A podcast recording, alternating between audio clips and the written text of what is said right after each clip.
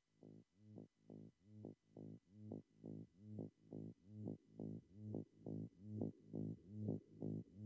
you.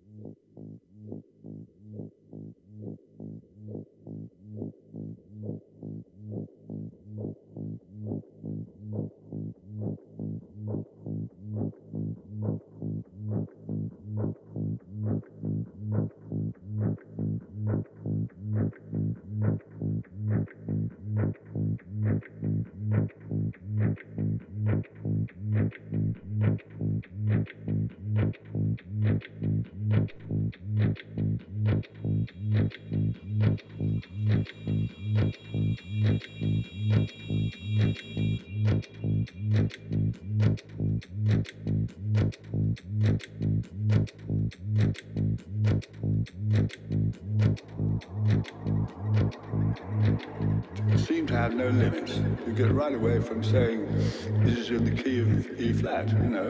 You can use any pitch you like. You don't talk about C, C you talk about um, a frequency.